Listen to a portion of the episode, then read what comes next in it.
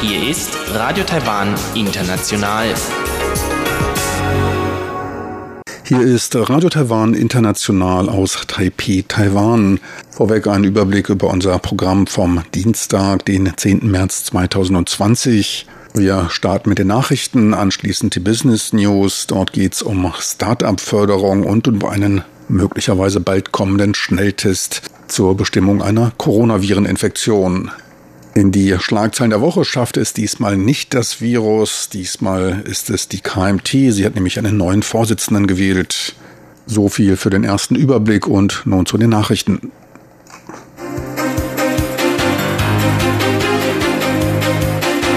Hier ist äh, Radio Taiwan International mit den Tagesnachrichten vom Dienstag, den 10. März 2020.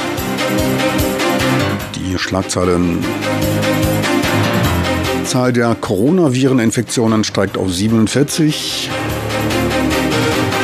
Zweite Rückholaktion von Taiwanern aus der Quarantänestadt Wuhan. Und Evakuierungsflüge aus Italien nicht notwendig. Und nun die Meldungen im Einzelnen.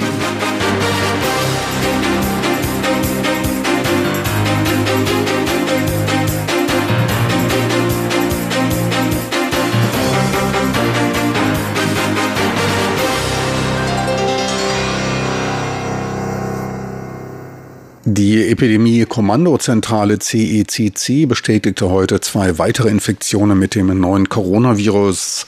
Damit stieg die Gesamtzahl der bestätigten Corona-Infektionen auf 47 an.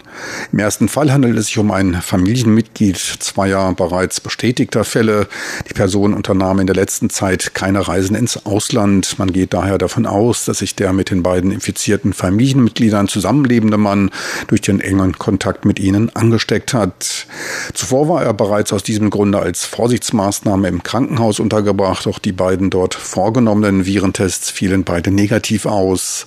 Nach seiner Entlassung und der auferlegten häuslichen Quarantäne entwickelte er Krankheitssymptome und wurde erneut im Krankenhaus unter Quarantäne gestellt. Dies war damit die neunte sich in diesem Krankenhaus ereignende Infektion. Bisher sind 447 Personen, die mit Patienten dieses Krankenhauses in Kontakt kamen, untersucht worden. Beim zweiten Fall handelt es sich um eine importierte Vireninfektion. Bei einem sich Anfang März in den Niederlanden auf Geschäftsreise aufhaltenden Taiwaner entwickelte sich vier Tage nach Rückkehr leichtes Fieber und Husten. Er wurde im Krankenhaus in einer Isolationszelle untergebracht. Wegen des positiv ausfallenden Virentests werden jetzt auch dessen Kollegen, Familienmitglieder und die mit ihm an Bord der Maschine reisenden untersucht. Laut Medienberichten werden heute Abend mit zwei weiteren Chartermaschinen mehr als 400 in der chinesischen Stadt Wuhan festsitzende Taiwanesen zurück in die Heimat geflogen. Dabei handelt es sich jeweils um eine Maschine der taiwanischen Fluggesellschaft China Airlines und der chinesischen China Eastern. Premierminister Su Zhenjiang teilte mit, sich bei den Gesprächen mit Chinas Offiziellen an drei Prinzipien gehalten zu haben. Diese sind Vorrang für die Schwachen, Krankheitsprävention und die erforderlichen Kapazitäten. Die Rückführung von mehr als 400 Personen wurde durch die vergrößerten Quarantänekapazitäten möglich, gab Gesundheitsminister Chen Shih-chung bekannt. An Bord der Maschine befinden sich auch vier Ärzte und neun Krankenschwestern. Die Auszufliegenden werden vor Besteigen des Fliegers gesundheitlich überprüft und müssen fieberfrei sein. Ein negativer Virentest sei ebenfalls vorzulegen. Nach Ankunft werden die Passagiere in drei nicht näher benannte Quarantänestationen gebracht, in denen sie 14 Tage unter Beobachtung bleiben. In Wuhan befinden sich noch weitere 600 Taiwanesen. Außenminister Joseph Wu teilte mit, dass man allen im Ausland befindlichen Taiwanesen bei Notwendigkeit über die Repräsentanzbüros helfen werde, nach Taiwan zurückzukehren. Ein Charterflug für die 450 sich in Italien befindlichen Taiwaner sei allerdings nur schwer umzusetzen, da Italien Flugverbindungen mit Taiwan unterbrochen habe. Joseph Wu machte seine Aussagen bei einer heutigen Parlamentssitzung. Für Italien sah man zudem keine immanente Gefahr, die eine Evakuierung notwendig machen würde, teilte die Sprecherin des Außenministeriums Joanne Au später mit. Für Taiwaner bestünden weiterhin Ausreisemöglichkeiten aus Italien, wobei man sich an die lokalen Quarantänerichtlinien und Ausreisebestimmungen halten müsse. Da man in Italien allerdings weitere Reiseeinschränkungen nicht ausschließen könne, empfahl sie bei fehlender Notwendigkeit eines Verbleibens die Rückkehr nach Taiwan. Mehr als 400 Armeeangehörige befinden sich zurzeit in selbst auferlegter Quarantäne. Deren Anzahl beeinträchtige aber nicht die Verteidigungsbereitschaft des Militärs, gab Verteidigungsminister Yen Defar am Dienstag bekannt. Wie Verteidigungsminister Yen vor dem Parlament sagte, befanden sich zeitweilig bis zu 2000 Armeeangehörige vorsorglich in Quarantäne, darunter auch zwei Generäle. Die beiden wurden nach Auslandsreisen in mit dem Coronavirus belasteten Gebieten für 14 Tage unter Hausquarantäne gestellt. Minister Yen gab an, dass alle notwendigen Maßnahmen zur Verhinderung einer Ausbreitung des Virus in Armeerängen unternommen wurden. Das Innenministerium ruft wegen des anstehenden Grabreinigungstages des Qingming-Festes zur Vermeidung einer Haufeninfektion mit dem Coronavirus verstärkt zu online durchgeführten Ritualen. Das Qingming-Fest ist eines der wichtigsten familiären Feste, zu dem jährlich Millionen Menschen auf die Friedhöfe strömen, um der Verstorbenen zu gedenken. Wie das Innenministerium mitteilte, hätten sich die Lokalregierungen bereits darauf eingestellt und wegen der Epidemiegefahr etliche große Veranstaltungen abgesagt oder verschoben. Rituelle Treffen werden zudem auch verstärkt online durchgeführt. Es wurde empfohlen, die von den Lokalregierungen angebotenen digitalen Gedenkdienste zu nutzen. Zudem habe man die Öffnung der Friedhofseinrichtungen bereits auf den März vorverlegt. Vor dem Betreten der Einrichtungen wird die Temperatur gemessen. Ebenso ist die Desinfektion der Hände erforderlich. An Husten und Fieber leidenden Personen wird der Eintritt verwehrt. Der Zuckerpreis steigt. Grund dafür ist die stark steigende Nachfrage nach Alkohol zu Desinfektionszwecken als Nebeneffekt der Coronavirenepidemie. Zucker ist eines der wichtigen Rohmaterialien bei der Herstellung von medizinisch einsetzbarem Alkohol. Der Preis für 50 Kilogramm Zucker im gewerblichen Vertrieb stieg von 1000 auf 1100 Taiwan-Dollar auf circa 32 Euro und treibt auch die Kosten von Herstellern von Fruchtessig, Soßen und auch für Brauereien nach oben. Das in Staatsbesitz befindliche Unternehmen Taiwan Sugar macht für die Preisschwankungen den Zuckerpreis auf dem internationalen Markt verantwortlich, dem vor allem gewerbliche Nachfrage ausgesetzt sind. Wie Taiwan Sugar mitteilte, seien die kleinen Endverbraucherpackungen im Allgemeinen nicht davon betroffen. Es bestehe daher kein Grund zu Panikkäufen. Einige Unternehmer haben Preiserhöhungen schon antizipiert und ihre Einkaufsmengen erhöht. Und nun zum Börsengeschehen vom heutigen Dienstag. Der Aktienindex TAIEX schloss am heutigen Tag leicht mit knapp 26 Punkten oder einem Viertelprozent im Plus. Dabei konnte er die anfänglich recht starken Verluste, zeitweilig lag er 170 Punkte unter dem heutigen Endstand, wieder wettmachen. Die Kursschwankungen sorgten für reges Treiben und einen ordentlichen Umsatz von 6,9 Milliarden US-Dollar. An den beiden Börsentagen zuvor hatte der Index insgesamt um 4,5 Prozent nachgegeben. Am Devisenmarkt notierte der US-Dollar minimal unter der 30 Taiwan-Dollar-Marke, der Euro wieder etwas stärker bei 34,26 Taiwan-Dollar.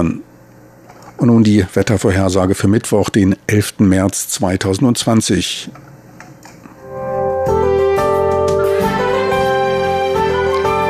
Das Wetter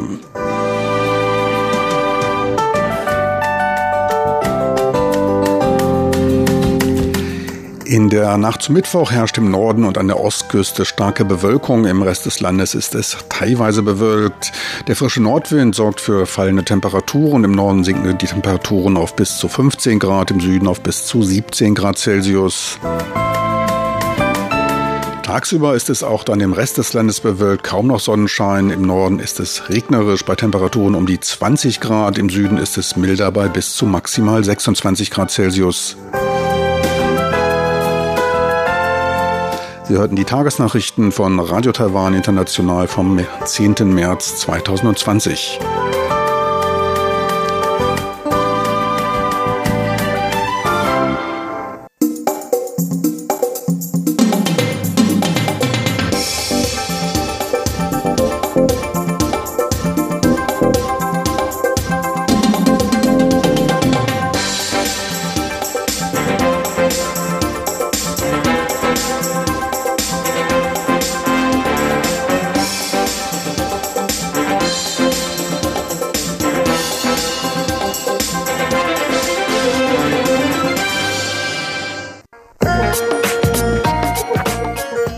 Business News mit Frank Pewitz, Neuestes aus der Welt von Wirtschaft und Konjunktur von Unternehmen und Märkten. Herzlich willkommen bei den Business News. Es begrüßt Sie Frank Pewitz. Der US-Chip-Hersteller Qualcomm, eines der weltweit führenden Unternehmen im Halbleitersektor, eröffnete am gestrigen Montag in Taipei ein Innovationszentrum, welches auf die Förderung eines Start-up-Umfeldes fokussieren wird. Ziel ist es, seine Geschäftsbindungen hier vor Ort in Taiwan zu vertiefen. Belebt werden soll das Startup-Umfeld durch die Durchführung von Wettbewerben. Das Innovationszentrum wird dabei als Bühne für die Qualcomm Innovating Taiwan Challenge verwendet, QITC. Mit solchen Wettbewerben sammelte man zuvor schon gute Erfahrungen und erhielt positive Reaktionen aus der Startup-Gemeinde. Dabei bedient man sich etwas unkonventionellerer Wege und unterscheidet sich von anderen Labs. Geboten wird dort nämlich auch ein öffentlicher Raum für Startup-Teams zur Diskussion von Problemlösungen, der Kreativität und Innovation anregen soll. In dem Innovationszentrum werden dabei den Startup-Teams Werkräume, Neudeutsch Labs zur Produktentwicklung, Vermessung und Fehlerbehebung zur Verfügung gestellt. Ferner enthält es auch unterschiedliche Konferenz- und Arbeitsräume bereit, in denen Seminare zu Hochtechnologie und auch dem Betrieb von Startups als auch zu Fragen des geistigen Eigentums und des Patentmanagements abgehalten werden. Die Startup-Teams erhalten dabei nicht nur technischen Beistand, sondern werden auch zu Finanzfragen geschult und über Rechte an geistigem Eigentum aufgeklärt. Angaben über die Investitionssumme wollte Qualcomm nicht bekannt geben. Für den Qualcomm Innovate in Taiwan Challenge, dem QITC-Wettbewerb, können noch bis Ende März von kleinen und mittelgroßen Unternehmen Vorschläge oder auch Produkte eingereicht werden. Die Vorauswahl soll im April erfolgen, eine endgültige Auswahl erfolgt dann im November. Ein Team von Wissenschaftlern der Akademie Sinica gab am Sonntag an, entscheidende Beiträge zur Entwicklung eines Schnelltests mit dem Coronavirus entwickelt zu haben. Innerhalb von 19 Tagen, eine in Wissenschaftskreisen kurze Zeit, gelang ihnen die Entwicklung von Antikörpern, mit denen die Covid-19-Krankheit auslösenden Proteine nachgewiesen werden können. Sollten die Antikörper erfolgreich hergestellt und validiert werden können, ist damit ein Schnelltest für die Covid-19-Krankheit möglich, dessen Ergebnis ähnlich wie beim Grippetest in nur 15 Minuten vorliegen würde. Zudem verfügt der Antikörper über die Eigenschaft, sich nicht an die anderen fünf Coronavirenstämme zu binden. Dadurch werde das Problem der Kreuzreaktivität vermieden. Mithilfe des Wirtschaftsministeriums soll nun an der Entwicklung und Herstellung eines Prototyps gearbeitet werden. Nach erfolgreicher Produktvalidierung und Zertifizierung durch Taiwans Lebensmittel- und Pharmazulassungsbehörde soll dann ein Schnelltestsatz herausgegeben werden. James C. Liao, Präsident der Academia Sinica, gab an, dass man mit einer Aufnahme der Massenproduktion innerhalb der nächsten drei bis vier Monate hoffe. Der Zeitgewinn dieses Tests ist gegenüber herkömmlichen Tests beachtlich und wäre bei steigenden Verdachtsfällen von großem Vorteil. Momentan braucht man nämlich 4,5 Stunden bis zum Erhalt des Testergebnisses. Bei der Herstellung dieser Schnelltestsätze rechnen sich Taiwan Advanced Biopharmaceutical TABP und die General Biological Corporation GBC gute Chancen aus, in die nähere Wahl zu kommen. Die beiden Firmen gehörten ebenfalls zu den zehn an der Pressekonferenz der Academia Sinica teilnehmenden. TABP ist bereits Hersteller von Testsätzen für Antibiotika und Pestizidrückständen in Lebensmitteln und stellt davon pro Woche 12.000 Sätze her. Das Unternehmen hat bisher allerdings noch keine Humanreagenzstoffe hergestellt. Bessere Chancen rechnet sich daher GBC aus. Die Firma ist schon seit mehr als 30 Jahren mit Diagnosetests für Menschen beschäftigt, konkret für Hepatitis B, C und D. Die Synthetisierung der monoklonalen Antikörper bezeichnete GBC dabei als die größere Herausforderung. Das waren die Business News. Besten Dank fürs Interesse. Tschüss, bis zur nächsten Woche. Die Business News mit Frank Pewitz, Neuestes aus der Welt von Wirtschaft und Konjunktur von Unternehmen und Märkten.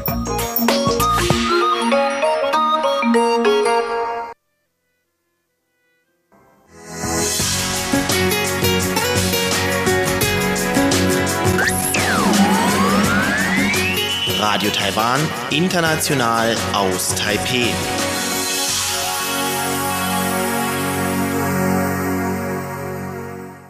Wir kommen nun zu den Schlagzeilen der Woche mit Chubi Hui und Sebastian Hambach. Die beiden berichten dabei von der Sitzung der Oppositionspartei KMT. Sie kam zusammen, um nach der deftigen Wahlniederlage einen neuen Parteivorsitzenden zu bestimmen. Mehr erfahren Sie nun von Sebastian Hambach und Chubi Hui.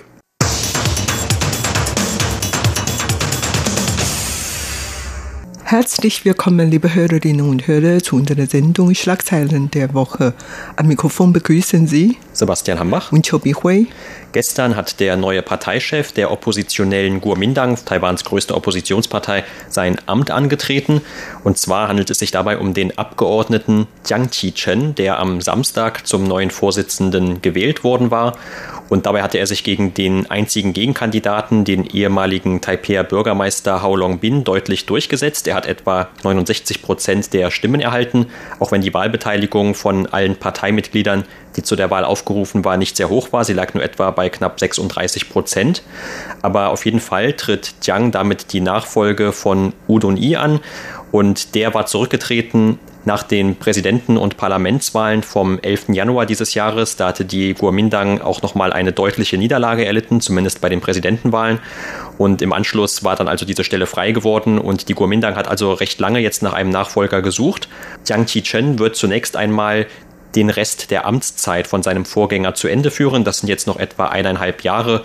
Und er hat also wirklich auch sehr viel zu tun mit diesem Posten. Es gibt einige Herausforderungen für ihn, sowohl innerparteilich als auch mit Taiwan als Ganzes und wie die Kuomintang generell auf die äußeren Umstände reagiert, auch auf die China-Beziehungen zum Beispiel in Zukunft reagiert. Aber er hat auch angekündigt, dass er die Partei zunächst einmal reformieren möchte.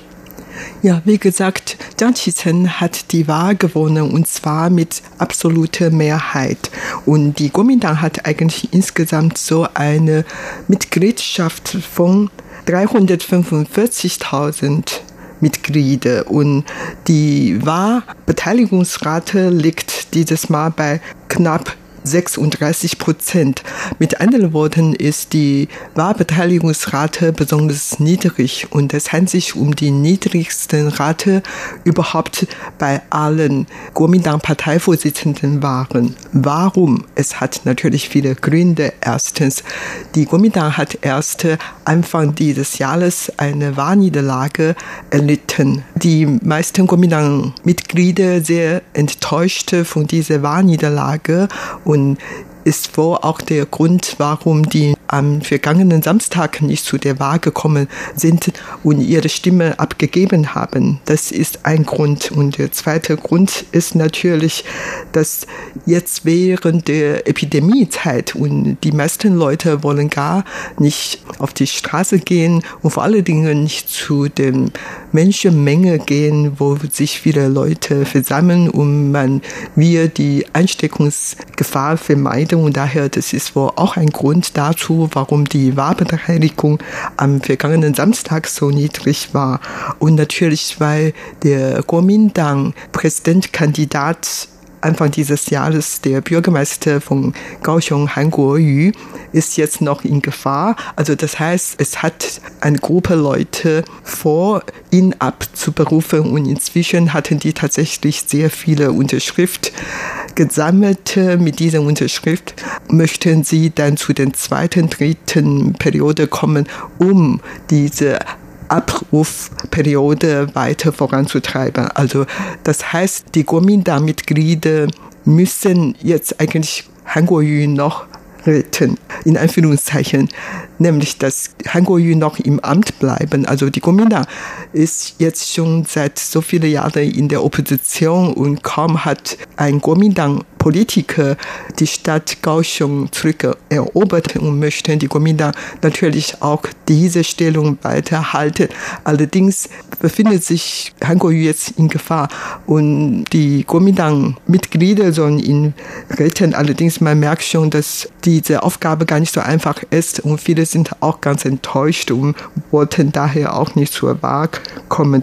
Und ein vierter Grund liegt wohl daran, weil es sich um eine Wiederwahl handelt und die Amtszeit von diesem neuen Kuomintang Parteivorsitzenden nur ein Jahr, zwei Monate lang. Also das ist eine vorübergehende Amtszeit und daher, ob der neu gewählte Parteivorsitzende tatsächlich seine Reform durchführen kann oder nicht, das steht noch in Frage und daher viele Leute wollen einfach nicht zu dieser Zeit ihre Stimmen abgeben. Ja, und ob jetzt also tatsächlich ein Neuanfang gelingen kann mit so einem eher geringen Mandat, ist natürlich auch eine Frage. Aber auf jeden Fall hat die Kuomintang mit der Wahl von Jiang Qichen einen sehr jungen Parteichef jetzt gewählt. Also er ist gerade einmal 48 Jahre alt und damit einer der jüngsten Kuomintang-Parteichefs überhaupt und steht damit dann auch seinem eigenen Anspruch nach für einen Neuanfang. Und er hat ja auch selbst gesagt bei seiner Antrittsrede gestern, dass er die Generationen zusammenführen möchte innerhalb der Partei und auch zu einem Dialog aufgerufen, dass also die jungen und Alten sozusagen innerhalb der Partei für die gemeinsamen Ziele arbeiten und dass man jetzt diese alten Streitigkeiten hinter sich lassen soll. Und du hast ja gerade auch schon angesprochen, einer dieser Streitpunkte hat mit dem Bürgermeister von Gauchung zu tun, Han Goyu, dem ehemaligen KMT-Präsidentschaftskandidaten, denn dessen Aufstellung als Kandidat war ja damals auch schon umstritten oder von der ein oder anderen Überlegung auch begleitet worden, zum Beispiel, ob er überhaupt so kurz nach seinem Amtsantritt als Bürgermeister diese Nominierung annehmen sollte. Und er selbst hatte sich auch eine Zeit lang geweigert. Und dass es jetzt also dieses Abberufungsverfahren gegen ihn geben könnte, das ist natürlich auch ein Resultat dieses Vorgehens, dass er dann doch an der Wahl teilgenommen und äh, verloren hat und dann auch sehr deutlich verloren hat.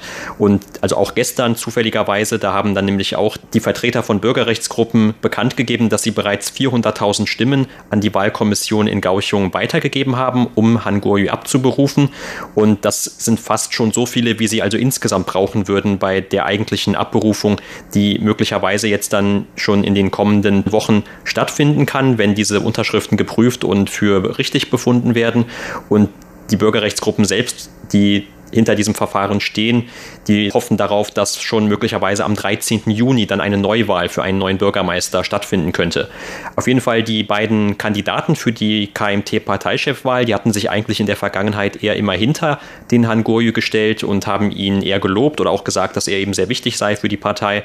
Aber trotzdem, also damals seine Wahl, weil er ja eher so ein Quereinsteiger in die Politik ist, mehr oder weniger, war schon etwas umstritten. Er hatte sich einer großen Medienbeliebtheit erfreut und auch, wie du eben gesagt hast, die Wahl in Gauchung eher überraschend gewonnen und war damit irgendwie dann auch der einzige Kandidat, der für viele noch in Frage kam, aber eben nicht für alle. Und das hat dann auch bei der Kandidatensuche bei der Guomindang damals für weiteren Streit innerhalb der Partei gesorgt. Und das möchte jetzt eben der neue Parteichef alles hinter sich lassen. Und er hat zum Beispiel dann auch gesagt, dass diese Reform innerhalb der Partei noch wichtiger sei als die Neuausrichtung mit Bezug zu China. Denn auch das wird ja seit einiger Zeit innerhalb der Partei diskutiert. Also soll die Partei sich gegenüber China neu ausrichten? Soll man einen neuen Konsens zum Beispiel finden?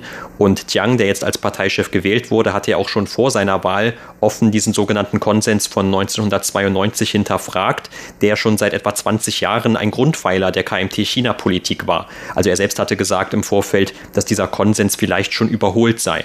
Aber gleichzeitig sagt er eben auch, dass die Parteireform trotzdem noch wichtiger sei als die neue Ausrichtung zu China. Und auch damit stößt er so ein bisschen auf Kritik bei dem ein oder anderen alteingesessenen Kuomintang-Parteimitglied. Tatsächlich hat der neue Kuomintang-Parteivorsitzende Jiang Qi-chen den Konsens von 1992 in Frage gestellt. Und schon vor der Wahl hat er das betont und meinte, dass man vielleicht diese Konsens neu interpretieren sollte oder überhaupt eine andere Richtlinie für China-Politik zusammenstellen sollten. Und er sieht das als eine der Hauptaufgaben von ihm. Und vielleicht gerade deswegen hat seine Aussage dem Pekiner Regierung gar nicht gefallen. Und das hat dazu geführt, dass Jiang Qichen nach dem Wahlsieg gar keine Grußbotschaft von Peking erhalten. Das ist ja immer so bei der vergangenen Wahlen, solange ein Kuomintang-Parteivorsitzender gewählt worden ist, dann bekam der neue Parteivorsitzende eigentlich sofort, fast sofort eine Grußbotschaft von China, von Xi Jinping. Und dieses Mal hat Jiang Qichen und seine Parteimitglieder lang gewartet und bis 12 Uhr hatten die immer noch keine Grußbotschaft erhalten. Und daher man kann sich dann vorstellen, stellen, dass seine China-Politik, Jiang Qichens China-Politik, wo Peking gar nicht gefallen hat. Und daher, der soll ja wahrscheinlich noch mehr Zeit und Energie in Anspruch nehmen und dann eine neue China-Politik zusammenzustellen. Ja, er selbst hatte das übrigens sehr positiv gedeutet, dass er kein Telegramm bekommen hat. Er hat nämlich gesagt, dass dadurch ja auch vielleicht dann seine Wahl als KMT-Chef dazu beitragen könnte, dass sie von den Taiwanern eher begrüßt wird. Also wenn auch nicht von China, dann aber eben eher bei den Taiwanern. Und wie gerade gesagt, das war ja auch eines seiner Anliegen, dass man jetzt erstmal mit dem taiwanischen Wahlvolk wieder zu diesem wieder Anschluss findet. Und zumindest einer Umfrage zufolge, die am 24. Februar von Taiwan Public Opinion Survey veröffentlicht wurde, da unterstützten nur noch etwa 12,5 Prozent die Guomindang. Das war ein Rekordtief auch wenn diese Organisation normalerweise sagt man eher pro Regierungspartei DPP steht. Aber trotzdem, also es wird schon ein wenig daran sein, wenn man sich auch die letzten Wahlergebnisse anschaut, bei denen die Kuomintang nicht allzu gut abgeschnitten hat. Aber die Frage ist jetzt eben, gelingt ihr das denn überhaupt, dass sie zu China dann auch noch einen Anschluss finden kann und gleichzeitig auch zu der taiwanischen Gesellschaft wieder sich annähern kann? Ja, genau, das ist nämlich eine seiner wichtigsten Herausforderungen. Also er soll eine neue China-Politik zusammenstellen und das ist keine einfache Arbeit. Und er kann natürlich auch nicht die Richtlinie von der Regierungspartei DPP einfach übernimmt. Wenn es so wäre, dann hatte es keinen Unterschied zu der DPP. Warum soll man der Kuomintang noch die Stimmen geben? Und darüber muss er natürlich alles überlegen und mit seinen Kollegen darüber sprechen. Und eine seiner wichtigsten Aufgabe ist auch nochmal mehr Unterstützung von den jungen Leuten zu erhalten. Bei dieser Parteivorsitzenden war, hatten nur wenige junge Kuomintang-Mitglieder daran teilgenommen, ihre Stimme abgegeben. Und nur drei Prozent der Wähler sind jünger als äh, 40 Jahre. Und das kann man sehen, dass die Kuomintang-Mitglieder sind meistens ältere Leute und manche sind vielleicht schon wirklich zu alt und können die Realität jetzt in Taiwan nicht richtig wahrnehmen oder überhaupt darauf zu reagieren. Das ist auch eine andere Herausforderung Herausforderung für Jiang Qichen. Ein anderen ist natürlich das Finanzprobleme. Also die Kuomintang hat ihr Parteivermögen alle fast schon verloren und nicht nur so, die müssen sogar einige Bußgeld bezahlen und das macht schon etwa 166 Millionen Euro. Das ist so eine hohe Summe, da kann die Kuomintang natürlich nicht bezahlen. Und außerdem monatlich soll der Parteivorsitzende schon 900.000 Euro bezahlen für ihre Parteiarbeit. Also es handelt sich um einen sehr großen Parteiapparat und die hatten in jeder Stadt und jedem Landkreis so viele Arbeitsbüros und dort viele Arbeiter. Bei den Wahlen sollen sie natürlich dann ihre Aufgabe tun, aber man merkt schon, die Kuomintang hatten trotzdem bei vielen Wahlen noch verloren und daher der Jiang Qichen muss jetzt natürlich erstmals diese Partei verkleinern, also Parteiorganisationen verkleinern und zweitens auch nach finanzieller Unterstützung suchen, damit er jeden Monat so viel Geld zusammenstellen kann, um alle diese Mitarbeiter zu bezahlen. Ja, kein Wunder, dass ihm der ehemalige oder einer der ehemaligen KMT-Parteichefs U Borchung gestern nicht gratulieren wollte, sagt er zumindest, also er wagt ihm nicht ganz zu gratulieren, da er jetzt sehr schwere Aufgaben vor sich liegen hat und die ihm auch sehr viele Opfer abverlangen würden. Und wir haben ja auch gerade schon einige von diesen Aufgaben und Herausforderungen erwähnt. Also die Guomindang steht wirklich vor vielen Schwierigkeiten und muss jetzt entsprechende Lösungen finden.